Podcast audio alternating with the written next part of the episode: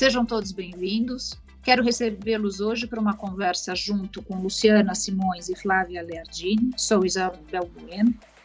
E nós três queremos abordar para vocês um tema que nos pareceu interessante, que é os efeitos, as repercussões possíveis do julgamento da ação direta de inconstitucionalidade número 4980, que vai discutir sobre o momento do encaminhamento da representação fiscal para fins penais em matéria previdenciária, que não é só o objeto da ação direta, mas tendo aqui a Luciana, uma especialista em matéria previdenciária, nós vamos nos focar mais nesse tributo e nos fatos que estão em torno deste assunto atualmente. As autuações fiscais lavradas pela Receita Federal têm sido muito agressivas, acompanhadas de representação fiscal para fins penais, e em determinadas matérias são acusada, acusados crimes de outra natureza que não apenas o não recolhimento de contribuição previdenciária. Isso é o assunto que a Luciana vai tratar com bastante detalhe e eu espero que vocês aproveitem aqui as informações que trazemos. Obrigada.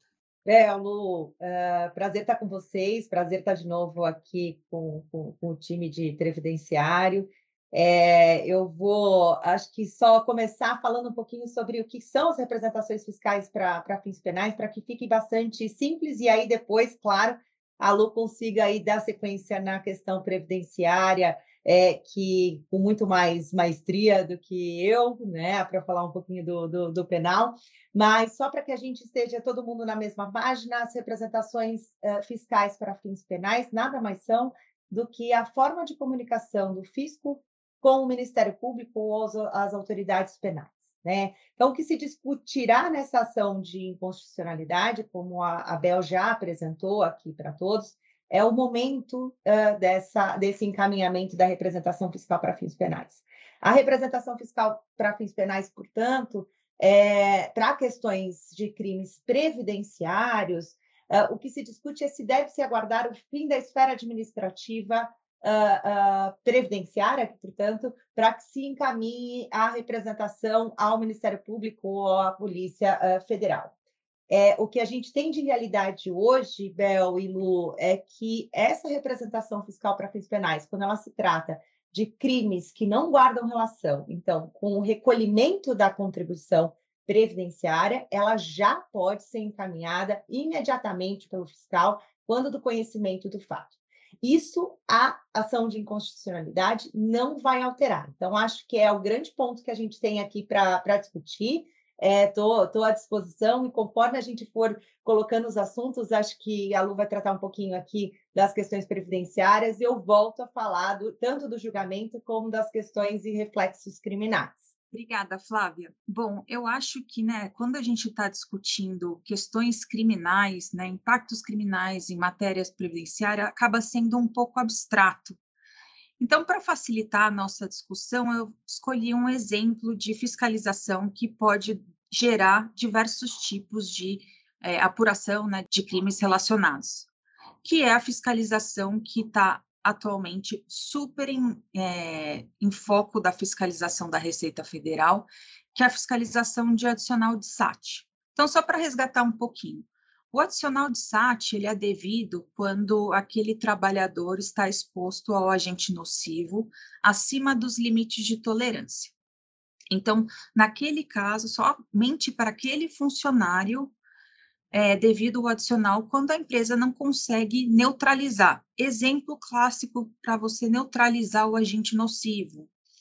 É, EPIs, equipamentos de proteção individual, como, por exemplo, luvas, capacetes, protetores auriculares, ou equipamentos de proteção coletiva, abafadores, ventiladores, etc. Então, qual que é o impacto, qual que é a discussão maior relativa a esse tema? Em 2014, o STF julgou, num processo de benefício, que o EPI não é suficiente, não é capaz de neutralizar o agente nocivo ruído para fins de aposentadoria especial. Ou seja, essa decisão que foi em repercussão geral transitou em julgado. E agora o, o INSS ele é obrigado a conceder o benefício de aposentadoria especial quando, ainda que aquele empregador fornecia os EPIs, os protetores auriculares, e o nível de ação fosse superior a 85 decibéis, mas que depois que usando EPI baixasse para um limite de tolerância, isso agora não vale mais. Ele é obrigado a conceder aposentadoria especial. Qual que é o problema disso? Não tem a contrapartida, a empresa nunca recolheu o tributo para financiar isso. E né, todos nós sabemos do rombo da Previdência.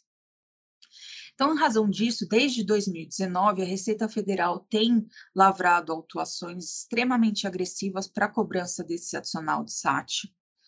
E é uma autuação que normalmente ela é, lavra com aplicação de multa agravada de 150 e ainda incluindo os devedores, as pessoas físicas, como, por exemplo, diretor jurídico, diretor-presidente, diretor de RH, diretor de folha, no polo passivo para responder pelas ações de, às vezes, 350 milhões. E daí, eu vou parar aqui um pouquinho para chamar a Flávia para a gente discutir o, o, primeiro tipo de crime que poderia gerar desse tipo de autuação. Flávia, então, por exemplo, se daí a empresa deixou de pagar o adicional de SAT, que possível crime que ela vai responder? Obrigada. Acho que trazendo, uh, acho que esse ponto super relevante mesmo das atuações, e, e só para a gente lembrar a, a premissa aqui do criminal, né? Primeiro, que todos os crimes que a gente está conversando aqui hoje, eles são dolosos, né? Precisa ter uma demonstração de que houve, é, além de um erro, né? Houve uma vontade é, do, do empregador de não recolhimento, né? Ou uma fraude praticada para que não houvesse o, o recolhimento. É, segundo que a responsabilidade penal para esse tipo de, de, crime que a gente está tratando aqui hoje, ela é sempre pessoal e subjetiva. O que significa isso? Que sempre a, a, vai responder pela, a, pelo ato criminoso aquele que tomou a decisão por deixar de recolher ou por uh, fraudar né, para não recolhimento. Então, a gente está falando sempre de uma pessoa uh, física tá? Por isso que acho que as questões criminais nos deixam com os cabelos em pés, né? E a gente sempre que vai atender o cliente, estamos de, de mãos dadas aí com, com o time de previdenciário também, para que a gente dê uh, esse conforto na análise. É muito difícil lucravar o que, que vai ser considerado pelo fisco, né? Mas só para que a gente tenha um, um panorama geral, né? Se a gente estiver falando de deixar de recolher a contribuição que foi descontada do empregado, nós estamos falando, então, de um crime que é conhecido como apropriação indébita previdenciária.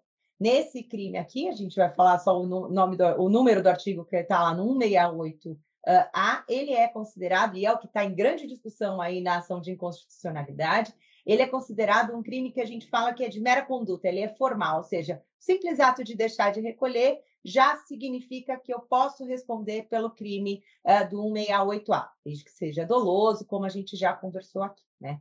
Se acontecer a existência de uma fraude, né? Se eu, eu enganei o, o, o fisco aqui, né? Eu, eu fiz uh, uma falsidade de uma declaração para deixar de recolher essa contribuição previdenciária. Estou falando aqui de um tipo um pouquinho diferente, que está lá no 337A do Código Penal, que é conhecido como sonegação é, é, previdenciária. Então, uh, a diferença aqui uh, de ambos os delitos é esse tipo de engano ardil do, do fisco. E em ambos aqui a gente tem o pagamento extinguindo a punibilidade para essas questões previdenciárias, tá? O que, que pode incorrer, uh, uh, Lu e Bel, aqui na, nessa situação? Né? Se eu tiver uma mera falsidade da, da declaração, que não acarrete uma diminuição do pagamento, ou não foi com essa finalidade, o fisco pode entender que o contribuinte ali é, praticou, na verdade, um crime de falsidade ideológica. Para esse crime de falsidade ideológica, aí a gente esquece até o que a gente está discutindo aqui com relação à ação de, de inconstitucionalidade.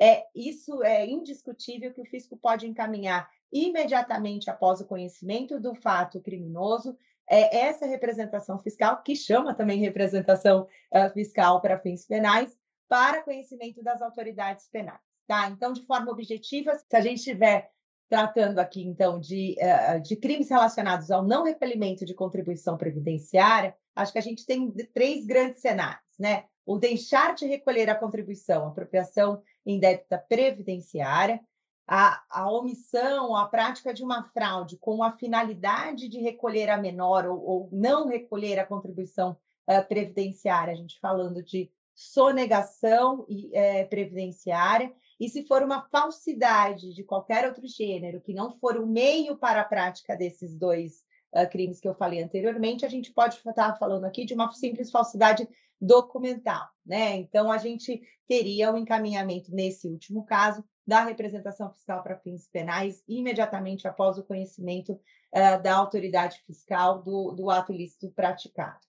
Só, Lu, vou aproveitar aqui, eu sei que eu já né, falei um pouquinho demais, mas é, só para a gente dar o gancho com relação a essa ação de inconstitucionalidade, é, como a Bel colocou na nossa apresentação. O que se discute é se, no, no, no casos de apropriação e sonegação, então, dos dois primeiros casos que eu contei aqui para vocês, se o momento da representação fiscal para fins penais deve ser distinto. Então, o que se discute hoje é que ambos aqui os ilícitos aguardam o fim da esfera administrativa, e o que o Ministério Público quer é que, nos casos do artigo de é, 168A, que eu falei para vocês, de apropriação indébita previdenciária, é, a gente tenha um encaminhamento imediato para as autoridades penais, assim como a gente tem no crime de falso, tá?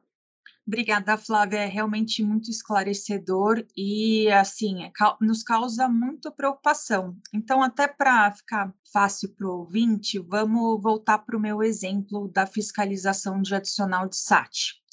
Então, teve lá o crime pela falta, digamos assim, pela falta de pagamento, que pode ser enquadrado num desses dois pontos que você mencionou. Mas o problema desse tipo de fiscalização é que ela é muito pautada em documentos de medicina e segurança do trabalho. Exemplo, PPP, perfil profissiográfico previdenciário, e os LTCATs, né, o laudo, o laudo técnico de condições ambientais. E as empresas, até muitas vezes não sabendo do teor da decisão do STF e do atual posicionamento da Receita Federal, declaram lá nesses documentos que o EPI é eficaz, sendo que no posicionamento da Receita essa informação é inverídica, ou seja, a pessoa está prestando uma declaração falsa. E normalmente quem está assinando isso ou é um engenheiro do trabalho, ou é o médico, ou até o gerente de RH, muitas vezes. Então, nesses casos, seria então a pessoa, o pessoal do departamento de RH, quem assinou aquele documento que poderia sofrer essa investigação e ser imputado crime? Oi, Lu, acho que como a gente falou antes, é, é toda aquela pessoa física que tiver é, vinculada à tomada de decisão, e aí aqui sim, de forma mais direta, aquele que declarou, aquele que assinou a declaração, poderia ser responsabilizado pelos crimes que a gente comentou anteriormente. Então, é muito importante que a gente tenha uh, ciência da, da, dos fatos que estão sendo declarados, que a gente tenha uh, consciência e tranquilidade do que está sendo, ainda que, discutível, né? Acho que é importante que se tenha ali um parecer e um suporte jurídico também, né? Para que a gente declare de forma verídica as informações. Como você disse, se há discussão judicial, depois no criminal, que a gente vai dizer é que não houve dolo da prática do ilícito, porque havia ali uma discussão uh, a respeito daquela declaração, né? Mas acho que são esses os cuidados que a gente precisa ter, e de forma objetiva, acho que a primeira pessoa aí sim a responder por essa, uh, ou pelo menos pela, ser investigada pelo ato uh, ilícito, seria aquele que deu a declaração.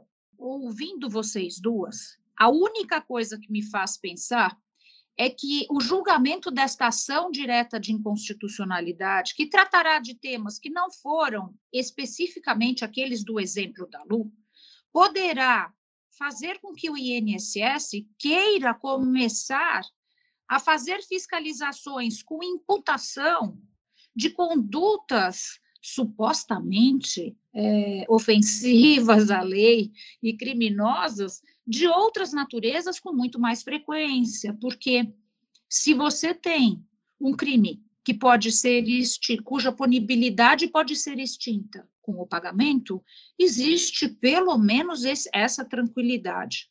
Se não pode ser, e isto tudo pode ter um trâmite de anos, imacular a folha criminal, a ficha criminal de alguém que estava apenas no RH preenchendo um documento, isso é muito sério.